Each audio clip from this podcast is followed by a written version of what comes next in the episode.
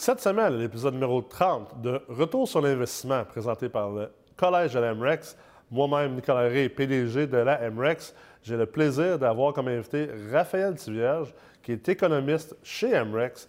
Donc, on va parler de statistiques, d'économétrie, comment regarder les différents points de data qui nous aident à choisir le bon moment pour investir en immobilier dans un marché spécifique, puis également choisir quel marché dans lequel que j'investis. On va faire une introduction à l'économie puis à la statistique, puis ça va certainement nous emmener vers d'autres épisodes plus tard avec Raphaël pour rentrer dans des points encore plus spécifiques et précis. Alors, je vous souhaite une bonne écoute. Bon, salut Raph, ça va? Oui, ça va, toi? Ben oui, ça va très bien. Fait qu'aujourd'hui, on... est chanceux de t'avoir avec nous un retour sur l'investissement. On va pouvoir parler de, euh, d'économie, d'études de marché, euh, de statistiques. Parce que tu es l'économiste chez MREX depuis euh, cet été. Alors, euh, avant que les, euh, avant qu'on rentre un peu dans le détail puis dans, le vif du sujet, peux-tu expliquer aux gens qui écoutent en format podcast ou les gens qui écoutent en, format vidéo également, c'est quoi les, études que ça prend? C'est quoi le cheminement que ça prend pour devenir, exemple, un économiste chez MREX? D'abord, moi, j'ai commencé à, à, faire un bac en finance. OK. Présentement, euh, je fais ma maîtrise en finance également. Il me reste juste, dans le fond, j'ai terminé tous mes cours. Il me reste juste à terminer mon essai pour pouvoir vraiment officiellement dire que j'ai ma maîtrise. Ouais. Euh, j'ai également fait sur le même principe euh, mes examens du CAIA et du CFA. C'est quoi le CAIA pour les gens qui ne sont pas dans le domaine financier? Je vais commencer par le CFA. En fond, c'est, un CFA, c'est relié aux investissements traditionnels, ce qui est à dire la bourse surtout. Le CAIA, c'est tout ce qui n'est pas traditionnel. Donc, on va parler d'immobilier, investissement, par exemple, dans l'or. Ou... Tout ce qui était investissement alternatif. Alternatif, hedge fund. Euh. Puis ça, c'est deux certifications qui sont quand, même, sont quand même assez difficiles à aller chercher. Oui, quand même. Ouais. le CFA, c'est plusieurs examens, ça prend plusieurs années. Au fond, c'est trois examens le CFA. Ouais. Après, c'est demande quatre ans d'expérience. Fait que c'est cette partie-là qui me manque pour pouvoir dire que j'ai le titre officiellement. Ouais. Mais c'est la partie la plus facile, les années d'expérience. Ouais. Parce que c'est vraiment les examens qui font en sorte que oui ou non, tu vas l'avoir un C'est quoi le taux de réussite euh, du CFA, tu sais-tu? Euh, de mémoire, c'est environ 44% je crois, pour le premier niveau. Puis des 44% qui ont passé, c'est environ 47 pour le deuxième niveau, puis environ 50% pour le troisième niveau. Fait qu'au final, près de 10-11% je pense que les, gens vont euh, réussir à obtenir le... Fait que 10% des gens qui entament l'obtention du titre mm. CFA réussissent à aller le chercher. environ, si, je me souviens bien. Fait que c'est extrêmement difficile à aller chercher. Mm. Puis, euh, fait que là, tu as, ton CFA, ton CFA, en fait, ça, il te manque une couple d'années d'expérience pour, pouvoir euh, afficher le titre après ton nom. Exactement. Euh, le CAIA, ça, c'est déjà réglé. il manque encore un peu d'expérience. Il manque encore un peu Mais les deux examens sont faits. Exact. Fait que tu as tout passé les examens. Puis, la maîtrise, il manque l'essai. Fait que c'est quand même beaucoup d'études.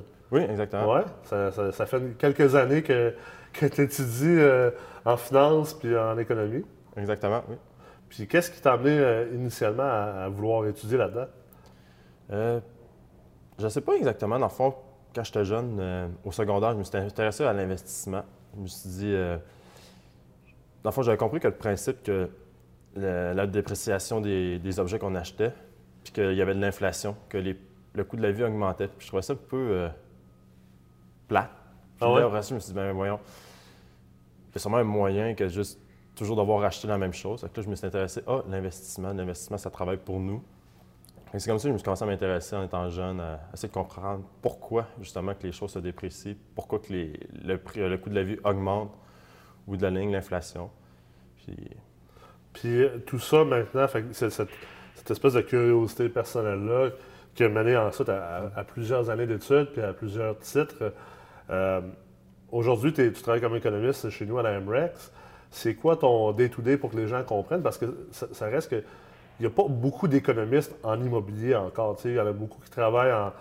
les gens qui font tes études vont souvent travailler soit comme analyste financier au niveau boursier, euh, au niveau des entreprises, des mm. fusions et des acquisitions. Mais euh, ça reste qu'en immobilier, on n'est pas encore rendu euh, super sophistiqué par rapport à tout ce qui est statistique, par rapport à économétrie, économie et tout ça.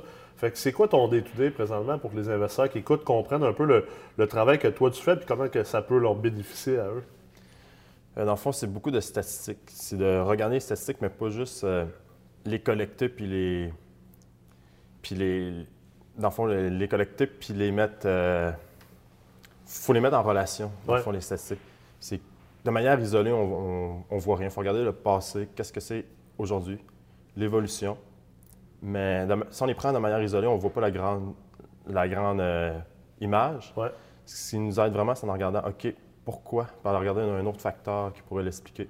Puis en regardant au complet, on se rend compte, OK, normalement, cette variable-là n'aurait pas dû évoluer comme ça, mais elle est partie de cette direction-là parce qu'une autre variable, a le varié d'une autre manière. OK. Puis c'est vraiment. Puis quand on est en immobilier, on regarde un marché, c'est de le mettre en perspective avec d'autres marchés. Parce que si on, on, est, on évalue un, ben on n'a pas de point de référence. Si on, a... si on regarde juste, euh, on va dire, Sherbrooke, mhm. sans considérer les autres marchés du Québec. Bien, on a une, opinion de Sherbrooke, mais le but, c'est d'investir, c'est de trouver le meilleur marché. Il faut le comparer aux autres avant de commencer à investir. Ouais. Donc peut-être qu'on peut trouver Sherbrooke qui est beau, mais peut-être qu'il y a un autre marché qui correspond plus à nos stratégies d'investissement. Puis c'est pour ça que c'est important de, les regarder, puis les. Oui, dans le passé, mais en comparaison. Fait Analyse temporelle, puis aussi une analyse euh, comparative. Fait que c'est un travail beaucoup de, stats, de, cumuler des statistiques, des choses qui sont arrivées dans le passé. Euh, exemple, euh, comment que les loyers ont évolué, comment que les taux d'occupation ont évolué, les TGA et tout ça. Puis d'essayer de trouver des liens. Parce que ultimement, comme tu dis, les, statistiques, c'est beau. Puis tu sais, être de, de, rassembler des chiffres puis de faire des statistiques. Puis on en voit souvent des. des on voit souvent des études de marché qui sont publiées. Puis euh, c'est extrêmement statique comme étude de mm. marché. Mais là où la, vraie technicalité puis l'importance dans, le travail que tu fais puis dans ce qu'on veut apporter aux investisseurs chez MREX, c'est la capacité de, en fait, de prendre des statistiques, les rendre dynamiques, puis de sortir des solutions ou des prises de décision qui sont basées là-dessus. Oui, exactement. Euh, mettons, on parlait de Sherbrooke. Oui. Sherbrooke, si on regarde juste la statistique de taux d'inoccupation est à 5,3% ben, on n'est pas plus avancé réellement juste en sachant ça. Euh, oui, OK, on peut le comparer avec les autres. On sait que c'est un des taux les plus élevés euh, dans les six euh, régions du Québec principal. Oui, les, les, grandes régions. Là, Exactement. Mais si par contre on le regarde par année de construction, on se rend compte que, oui, peut-être à 5,3% puis peut-être qu'il y a beaucoup de construction, mais les, les bâtiments qui sont construits après 2000, leur taux d'inoccupation est à 3 OK. À 3% on va considérer que le marché est sain que l'offre et la demande est en équilibre. Mais par contre, les constructions faites avant 1960, de mémoire, c'est 6,9 OK, fait que ça fait qu'il y a quand même une différence. Ouais. Fait que quelqu'un qui veut faire de l'optimisation, ça peut être très intéressant pour lui de savoir ce détail-là. Oui, mon taux d'incubation, c'est 5,3, mais il y a une différence à travers le marché. Parce que s'il achète un immeuble qui est, à, euh, qui est construit dans les années 60, qui n'a pas été super mm-hmm. bien entretenu, au niveau de, du financement, au niveau de l'évaluation de la valeur marchande également, on va considérer dans la normalisation le, taux d'inoccupation qui va être quand même assez élevé. en fait, dans la, normalisation, on prend le taux de Sherbrooke, généralement. La plupart des mhm. banques vont le faire. Mais surtout dans l'opérationnel, c'est que ce que les gens oublient, c'est oui, on fait une valeur économique, on établit la valeur des immeubles pour normaliser. Mais ultimement, dans ton opérationnel, le taux d'inoccupation, c'est quand même quelque chose de réel. Euh, si un taux d'inoccupation de 5% à Sherbrooke, c'est qu'il y a quand même beaucoup de chances que que tu aies des logements qui soient libres de temps à autre. Et donc, de prendre un immeuble des années 60, de complètement le rénover, puis de le transformer pour qu'il soit l'équivalent d'un immeuble que, qui a moins de 10 ou 15 ou 20 ans, c'est sûr et certain que ça, ça agit positivement sur ton taux d'occupation opérationnel. Puis, ben, c'est sûr que ça agit aussi sur tes revenus, donc la valeur de ton immeuble. Exactement. Ça affecte, dans le fond, ça affecte directement la rentabilité de l'immeuble. C'est clair. Puis, euh, dans le fond, aussi, de l'optimiser à Sherbrooke, c'est que beaucoup d'étudiants qui vont venir, par exemple, de Montréal ou d'autres euh, régions du Québec, que le coût de la vie est plus élevé. Ouais. Donc, ils sont habitués déjà de payer des loyers plus élevés. Ouais. Donc, ils n'ont pas de misère à, payer un loyer plus cher après l'optimisation. Puis c'est pour ça qu'en quelque sorte, ça explique le taux d'innovation plus bas. C'est ce que la clientèle demande en quelque sorte. Fait comme investisseur immobilier, mettons, euh, L'objectif, c'est toujours de prendre ces statistiques-là puis de les utiliser pour prendre des décisions ou pour bâtir notre stratégie d'investissement.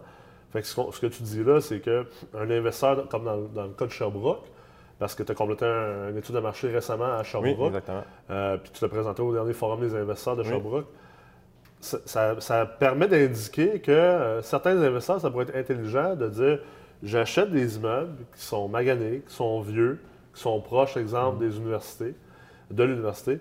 Et puis, je vais les rénover vraiment de haute qualité, puis même plus que ce que normalement le marché de Sherbrooke aurait pu soutenir comme augmentation de loyer, parce que je sais que ma clientèle cible, ça va être les étudiants de l'extérieur de Sherbrooke. Exemple, des étudiants de Montréal, des étudiants de Drummondville, de Québec, de d'autres villes qui vont venir. Puis ils sont peut-être prêts à payer plus cher ou peut-être qu'ils vont se mettre avec un coloc, avec deux colocs, puis qu'à à 2, 3, 4, ils sont prêts de payer un loyer plus cher. Fait qu'une belle opportunité là de dire je peux aller chercher un loyer plus élevé parce que, tu sais, si à Sherbrooke, exemple, euh, je me rappelle pas c'est quoi les loyers euh, moyens ou médians. Là. Euh, loyer moyen, je m'en souviens pas par cœur. souviens pas. Mais tu sais, mettons, si le loyer moyen, c'est 750 pour un 4,5, mais ça se peut, par exemple, qu'il y ait des loyers à 1000 ou à 1050 parce que, tu sais, la loi des moyennes mm-hmm. fait en sorte que, bon, la, moyenne ne nous dit pas c'est quoi l'échantillon, puis c'est quoi le... C'est quoi le, le, range, en fait, du plus haut puis au plus bas. Euh, mais si on regarde la statistique de cette manière-là, on est capable de dire, OK, bon, ben moi, je vais aller vers des immeubles autour des universités parce que je veux aller maximiser euh, mon loyer puis aller chercher un 1000 par mois, ce qui n'est peut-être pas le cas dans le centre-ville de Sherbrooke parce que là, je suis plus dans une population euh, qui va être peut-être plus, plus populaire, plus, plus pauvre un peu. Fait que ça permet de regarder toutes les différences entre les différents... toutes les différences entre les... Non, non seulement entre les marchés comme Sherbrooke puis Montréal, a aussi les sous-marchés, mettons, d'âge, Sherbrooke. Totalement. Ouais. C'est quoi tu as vu récemment, justement, quand tu as fait ton étude de marché euh, sur Sherbrooke? As-tu des, des, points intéressants qui sont sortis euh, par rapport aux différents secteurs? Euh, je dirais qu'au niveau secteur, pas nécessairement, vu que Sherbrooke, Montréal, c'est un marché un petit peu plus. plus de variabilité. Oui, exactement. Tandis que Sherbrooke, juste avec euh, stratégie d'optimisation, on se rend compte que c'est une ville qui est propice pour ça. OK. Puis même une autre statistique qui nous aide à le confirmer, c'est le taux de rotation. Autrement dit, c'est le taux de roulement des locataires. C'est l'endroit qui, est le plus élevé. OK. Fait que ça veut dire que c'est là que, euh, probablement que si tu es un propriétaire de bloc, tu auras le plus de, de, de changements de locataires d'année en année. Exactement. Fait quelqu'un qui veut faire de l'optimisation, encore une fois, c'est excellent. Mais quelqu'un qui ne veut pas trop faire de gestion euh, de locataires, c'est peut-être pas l'endroit idéal pour lui, Sherbrooke. Il y a peut-être une autre ville plus intéressante.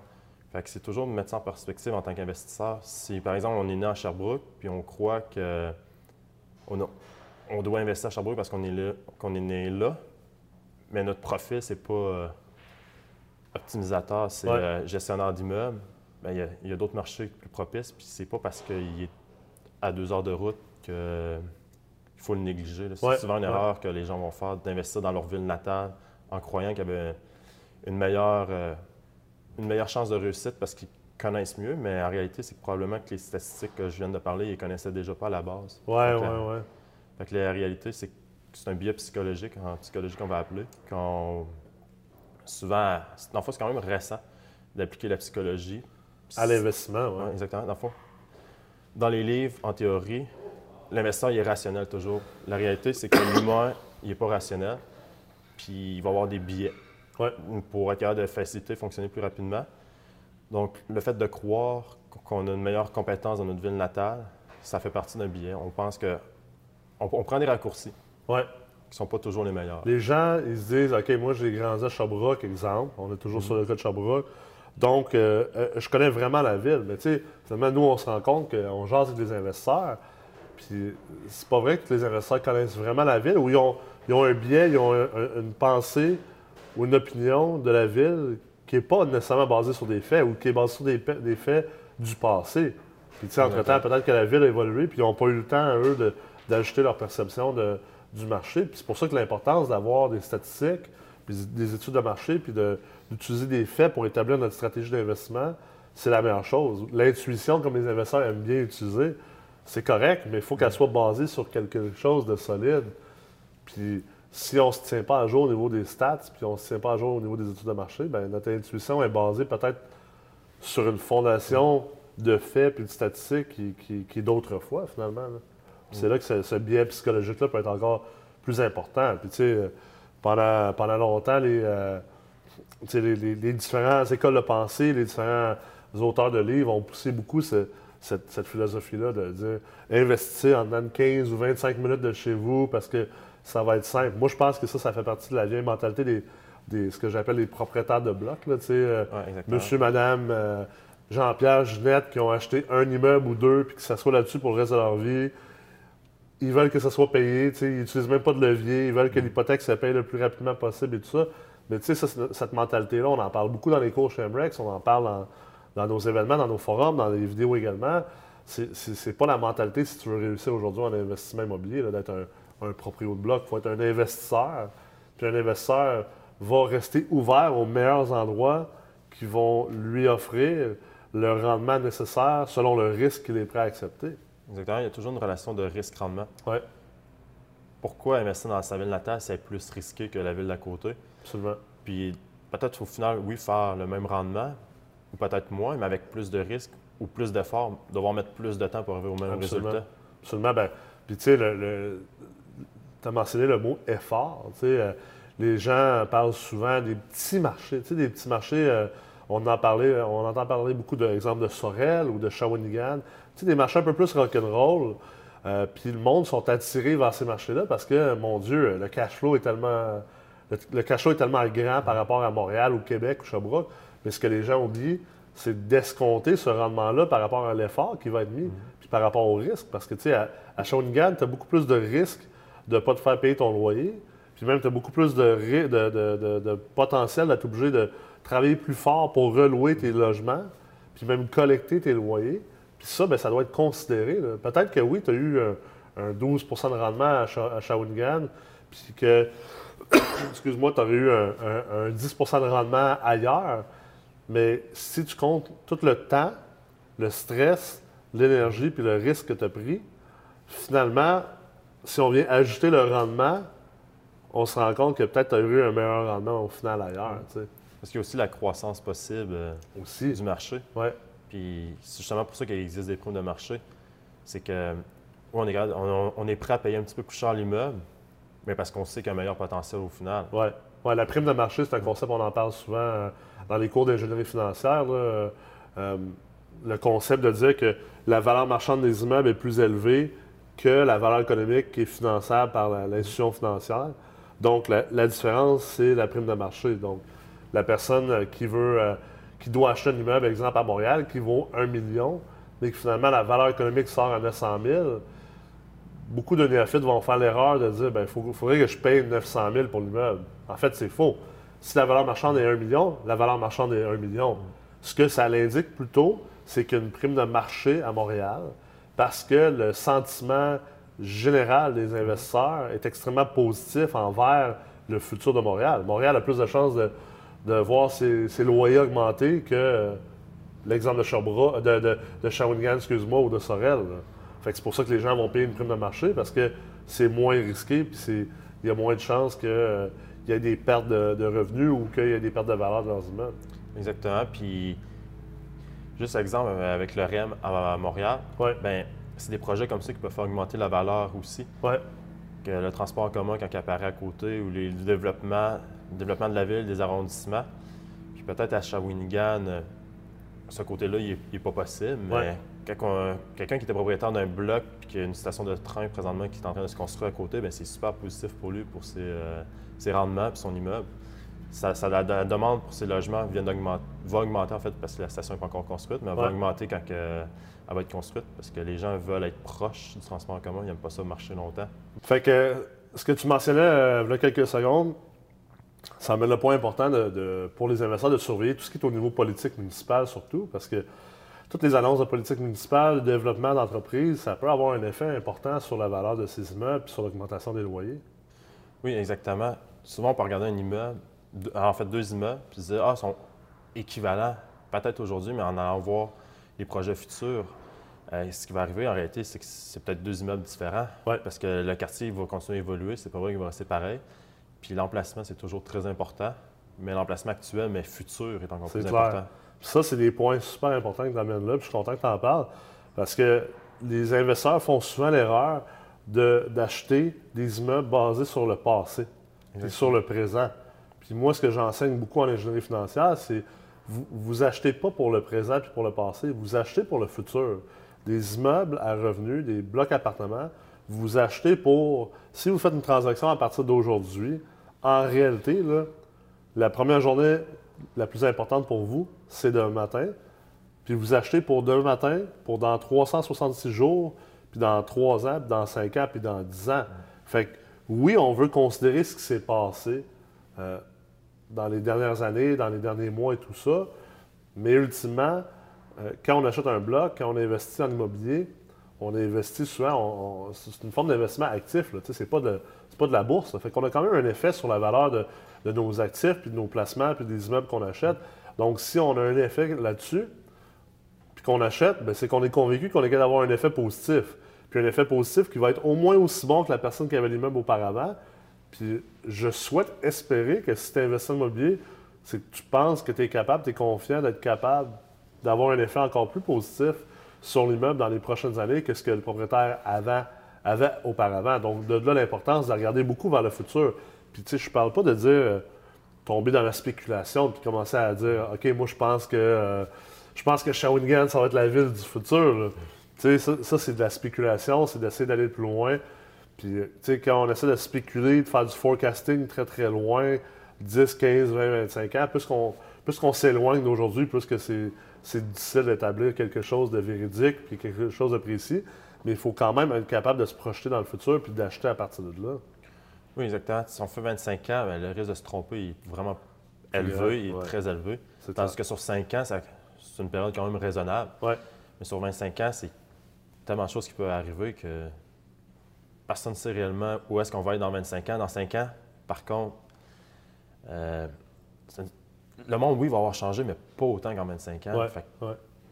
Encore là, c'est important de. Oui, on fait nos prévisions aujourd'hui, mais de les refaire à chaque année, souvent. Parce Absolument. à chaque fois qu'il y a une nouvelle information qui arrive, d'updater son, euh, son, modèle ou euh, ses pensées, puis pas faire aussi une autre erreur psychologique de dire, ben, de, de, garder son point de vue. par contre, cet immeuble-là était bon parce que je lâche, ben, je lâche, il était bon. Puis finalement, de se rendre compte que c'était une erreur, ben, souvent le monde va essayer de se rationaliser. Non, c'est un, bon achat, un bon achat. Au lieu de juste limiter les pertes, c'est clair. prendre la perte puis passer à d'autres choses, ils vont continuer puis se rempirer.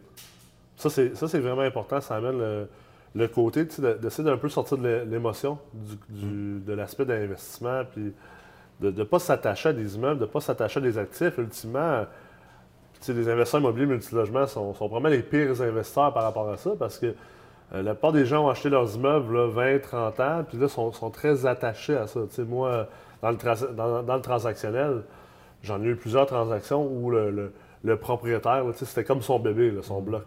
Puis dès que tu vois ça, ça, ça devient très dangereux parce que tu parlais tantôt de biais psychologiques. Tu viens être extrêmement biaisé par rapport à toute ta, brise de décision.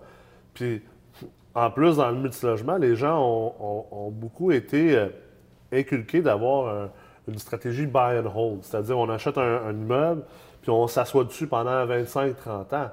Mais tu sais, ce que nous, on enseigne en ingénierie financière, puis en, se basant sur des statistiques, puis l'évolution du marché, c'est de regarder l'immeuble, comment que l'immeuble euh, va, croître, comment il va évoluer dans le marché, comment que le marché également va évoluer. Puis ça se peut que, même si tu, initialement, tu as acheté cet immeuble-là, puis ta stratégie, c'était de faire du buy and hold, puis de le garder pendant 15, 20, 25 ans, mais ça se peut que, comme tu dis, si à chaque année, tu refais ton analyse, tu remets tes choses à jour, ça se peut que tu te rendes compte que, oh, à ta peu, là, mon immeuble, je l'ai optimisé, j'ai tout pressé le au complet, il n'y a, plus rien à faire au niveau de, de l'augmentation des revenus, de, réduire les dépenses. Puis en plus, je suis dans un secteur où je suis dans un, marché où il n'y a pas de croissance présentement. C'est une, croissance qui est qui, est stagnante ou même peut-être même une décroissance, ben à ce moment-là, il faut que l'investisseur arrive à la conclusion de dire c'est le temps de vendre. Peut-être qu'il faut que je sorte du marché avant de me ramasser euh, finalement euh, dans, le bas du marché plus tard.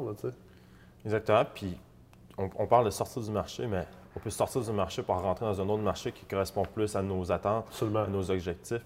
Puis c'est toujours, oui, on l'a eu, on l'a optimisé, on a atteint notre objectif, donc, le rendement potentiel qu'on est capable, il est rendu moins grand. mais c'est peut-être le temps de le vendre puis de ne pas s'attacher puis d'en acheter un autre avec un qu'on peut recommencer euh, le même pattern avec un bon rendement puis on continue comme ça. Puis, pour revenir au risque tantôt, ça reste que euh, tant aussi longtemps que notre valeur, elle est illiquide, donc pris dans un immeuble, il y a du risque. Notre, notre, rendement, il y a pas, on n'a pas caché out sur notre rendement. Fait qu'il y a toujours une espèce de de, de- de potentiel de perte de rendement. Alors, des fois, ça peut être intéressant de sortir de l'immeuble, de vendre l'immeuble, comme tu dis, parce qu'on est peut-être au pic du marché.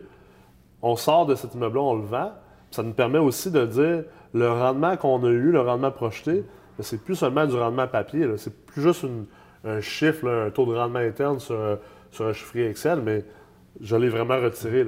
j'ai de l'argent, je suis liquide. Puis comme tu dis, là, je peux regarder c'est quoi les autres marchés autour de moi. Peut-être que j'étais dans un marché, on va dire, peut-être que j'étais à Québec, puis je considère que Québec euh, euh, était vraiment au maximum. Puis là, bon, ben, je vais re-rentrer maintenant avec mes nouvelles liquidités, avec le rendement que j'ai généré, puis que là, c'est un vrai rendement que j'ai eu.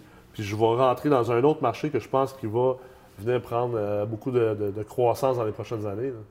C'est difficile à faire si on reste émotionnellement attaché à nos blocs. Puis souvent, le monde va se dire, dans le fond, mon immeuble vaut tant. Mais la réalité, c'est qu'il vaut pas cette valeur-là tant son temps qu'il n'y a pas quelqu'un qui a été prêt à la payer. Absolument, absolument. C'est là qu'on réalise réellement. Puis souvent, les personnes vont souvent s'attacher à leur immeuble, donc peut-être le surévaluer et accorder une, valeur plus grande que ce que le marché est prêt à, à payer. Absolument. Puis tu sais, ça, ça amène euh, le point où les gens qui disent euh, Ah, j'ai acheté un immeuble, puis je, je l'ai payé en bas de sa valeur marchande. Mais en réalité, ce que les gens ne réalisent pas, c'est que tu peux pas vraiment payer un immeuble en bas de sa valeur marchande parce que du moment que toi, tu as payé ce prix-là, c'est ça sa valeur Exactement. marchande. La, la- la vraie valeur marchande, c'est le prix qui a été payé. Puis si, exemple, tu dis un immeuble vaut, mettons, l'évaluation agréée sort à 1 million. Les gens, puis les comparables sortent à 1 million. Fait que les gens ont tendance à dire, ben, cet immeuble-là vaut 1 million. Puis je l'ai payé 910 000. En fait, il vaut 910 000 l'immeuble. Tu n'as pas eu un deal dessus. Peut-être que dans le futur, tu vas le transformer en un deal parce qu'il a possiblement été mal géré. Peut-être que tu l'as acheté à un, à un moment, un moment du marché où les, les acheteurs n'étaient pas super actifs. Mais ça reste que ta valeur de l'immeuble, en réalité, c'est 910 000. Puis si ce n'était pas 910 000, puis que c'était un, un million, là, ben, il y a quelqu'un d'autre qui l'aurait acheté entre ton 910 puis ton 1 million. Il y a quelqu'un qui l'aurait acheté à 950, à 925, à 940, à 970. Fait que ça, c'est un, c'est une autre erreur quand on parle de biais. C'est une autre erreur que les investisseurs ils tombent souvent dans le panneau par rapport à ça. là. Puis ça, c'est un peu des erreurs psychologiques. On, on a parlé un peu des erreurs psychologiques, des biais. Euh, je pense que les statistiques peuvent nous aider peut-être à en faire un peu moins, puis du moins être conscient par rapport à ça. Euh, on parlait tantôt des, des- des marchés qui, qui prennent la valeur, qui perdent la valeur euh, et toutes ces choses-là. Ça amène un autre point, l'immigration. Parce que, tu sais, tantôt, on parlait de, de Montréal puis Sherbrooke. Euh, pourquoi les gens vont payer une prime de marché à Montréal? Parce que quand on regarde l'immigration et les emplois, qu'est-ce qui est plus positif? Sherbrooke ou Montréal? Euh, Shawinigan ou Montréal, excuse-moi? Euh, Montréal, Montréal? c'est sûr, certain, Ben Montréal. oui. Montréal, c'est un marché qui est considéré comme primaire. Puis versus Shawinigan, hein, si j'offre à quelqu'un un emploi, le même emploi à Montréal ou à Shawinigan, je connais pas grand monde qui va me dire Shawinigan, à part s'ils ont de la famille là-bas Ouais, ou quelque clair, chose, mais ils vont, ils vont dire ben, je vais aller à Montréal. Même s'ils n'ont jamais été à Montréal, ben, c'est connu mondialement, elle a une réputation, puis c'est une, pour un étudiant, le niveau de qualité de vie est super bon. Ouais. Il, elle se classe bien au niveau Il y a de plus d'emplois. Il y, a, il y a beaucoup plus de chances qu'il y ait des emplois qui se créent davantage à Montréal, que les salaires continuent d'augmenter. Oui, les- les- les- le, coût de la vie augmente aussi, on s'entend, le coût de la vie est plus élevé. Mais ça reste qu'il y a moins de précarité d'emploi d'un point de vue systémique, d'un point de vue général à Montréal que par exemple à Sherbrooke. Puis la, croyance des investisseurs dicte que euh, les investisseurs sont confiants en la ville de Montréal. C'est pour ça que la ville, se- c'est pour ça que les immeubles s'étrangers ont une prime de marché, parce qu'ultimement, ce que ça veut dire, c'est qu'il y a un consensus d'un point de vue du marché qui dit que tous les investisseurs dans le marché ont atteint un consensus qui dit que on est confiant que Montréal va continuer à prendre la valeur, que les immeubles qu'on achète à Montréal vont continuer à prendre la valeur. Maintenant, est-ce que, est-ce que ça veut toujours dire que c'est vrai? Des fois, il y a des changements de cycle de marché. C'est pour ça qu'il faut rester à l'affût. Exactement. On voudrait tout que ça monte en ligne droite, Ouais. mais la réalité, c'est qu'il y a des hauts et des bas. Ouais. On Mais- les voit moins en immobilier multilogement un peu, mais il existe pareil. Il existe Si on pareil, c'est juste qu'on. C'est pas, comme à la bourse qu'on voit à chaque jour les mouvements, Ouais. mais la réalité, c'est que c'est les mêmes facteurs qui affectent, c'est juste qu'on n'a pas le data aussi rapidement, donc Ouais. on a l'impression que ça bouge moins puis c'est plus sécuritaire. Absolument. Mais des fois, c'est juste une impression parce qu'on n'a pas l'information aux nouvelles euh, le- par exemple, la bourse a baissé de 3 Aujourd'hui, on n'a pas, genre, le marché immobilier a baissé de 3 aujourd'hui. Non, c'est clair. On n'a juste pas l'information. C'est clair. Super. Écoute, euh, je pense que ça fait un- une bonne introduction sur le, le côté stats, le côté économie, euh, quand on est investisseur immobilier. On va te réinviter, c'est sûr, à, à d'autres épisodes, puis on va pouvoir comme choisir des sujets puis rentrer vraiment Oui. en profondeur. Tu sais, aujourd'hui, je veux pas que je veux vraiment donner une introduction aux gens qui nous écoutent pour les pour qu'ils commencent à se faire une tête sur quoi regarder.